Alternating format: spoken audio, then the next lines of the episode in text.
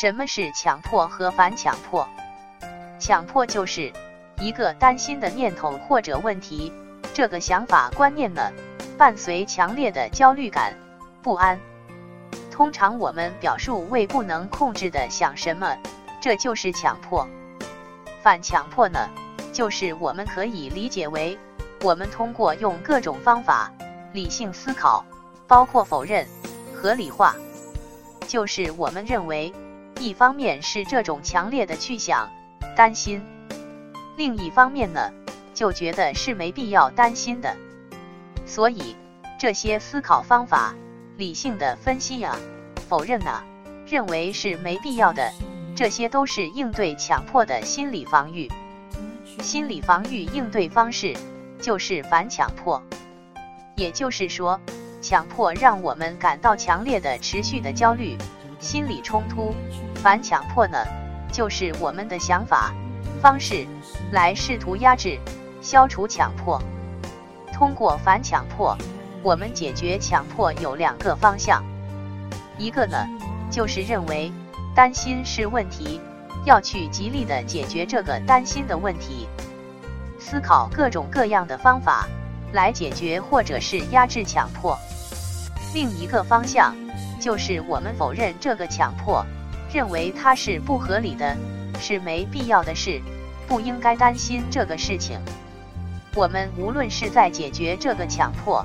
就是我们认为强迫是问题，或者我们认为强迫不应该是问题，都是反强迫。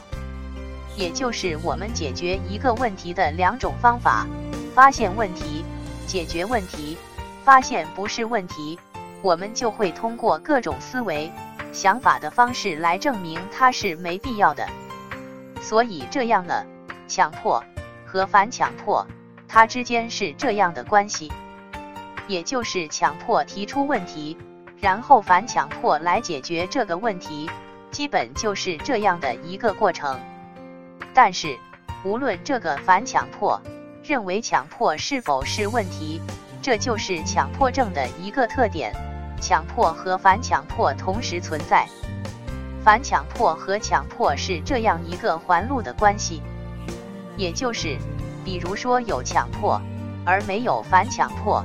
是不能称为强迫症的，它可能是一些其他的问题里面的强迫的表现，如在分裂症里面的强迫症状，它并不会去试图去摆脱，能体验那种担心、恐惧是放任的状态。强迫症和恐惧症的表现还是不一样的，因为恐惧症的人呢，他的问题是会回避、逃避。比如回避社交网，或者回避社交场所，或者回避某样的事物，这会带来社会功能受损，因为很多事情他没法做了。我以前有一位来访者，一位女士，其实他的工作能力都是很优秀的，但是有持续多年的社交恐惧症，和人接触时，同事或者领导在接触的时候，他是很紧张的。不敢与别人对视，这种场合他都要站到别人的侧面，这样就避免对视吗？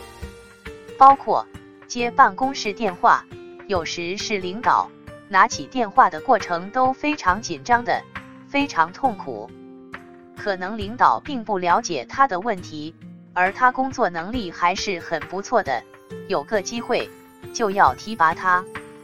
然而对他来说，这个机会让他感到紧张万分，感觉都要晕倒过去了那种状态。